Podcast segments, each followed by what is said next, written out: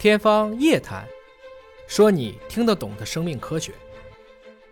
大家好，我是尹烨啊。前面的节目我聊了《西游记》里的三打白骨精，三打白骨精登上了国际顶尖期刊。作为封面，其实还有好玩的。在去年的八月份，来自于华中农业大学遗传改良国家重点实验室的科研团队是把《封神榜》的插画搬进了《自然通讯》杂志的正文里。他们这里说的是玉米，玉米有一个非常奇怪的叫单向杂交不亲和的特性。简单来说呢，马齿类的玉米不能作为副本向爆裂玉米的雌蕊授粉，但反过来，爆裂玉米作为副本时是可以向马齿类玉米授粉，而两者不管作为母本还是副本，却都可以和广亲和玉米的正常杂交。这个一度给咱们的遗传学家造成了很大的困扰。但你要知道，越是这样的一些困扰，我们往往会带来一些大众的共同的兴趣，我们称之为 common interest。科学家通过对海量的玉米基因组进行比较，找到了一种三级遗传模型，可以去解释这个。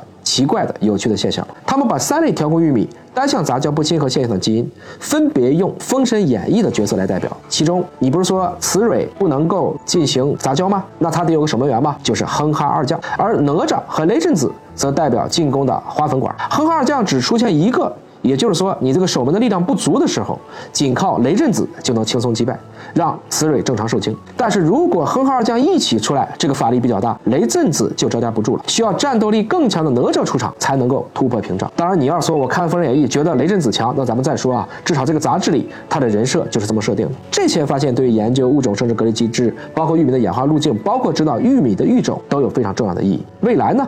科学家也可以借此对玉米进行遗传改良。国风的插画可以被采纳，那么英文的期刊里能不能收录汉字呢？其实早在2018年，尹哥所在的华大的科研人员们就把“先”和“梗”两个汉字放到了《自然》杂志的正文里，纠正了科学界水稻源自于日本和印度的错误观点。水稻还是主要起源在中国，也为传播中华的文化做出了华大人应有的贡献。聊了《西游记》。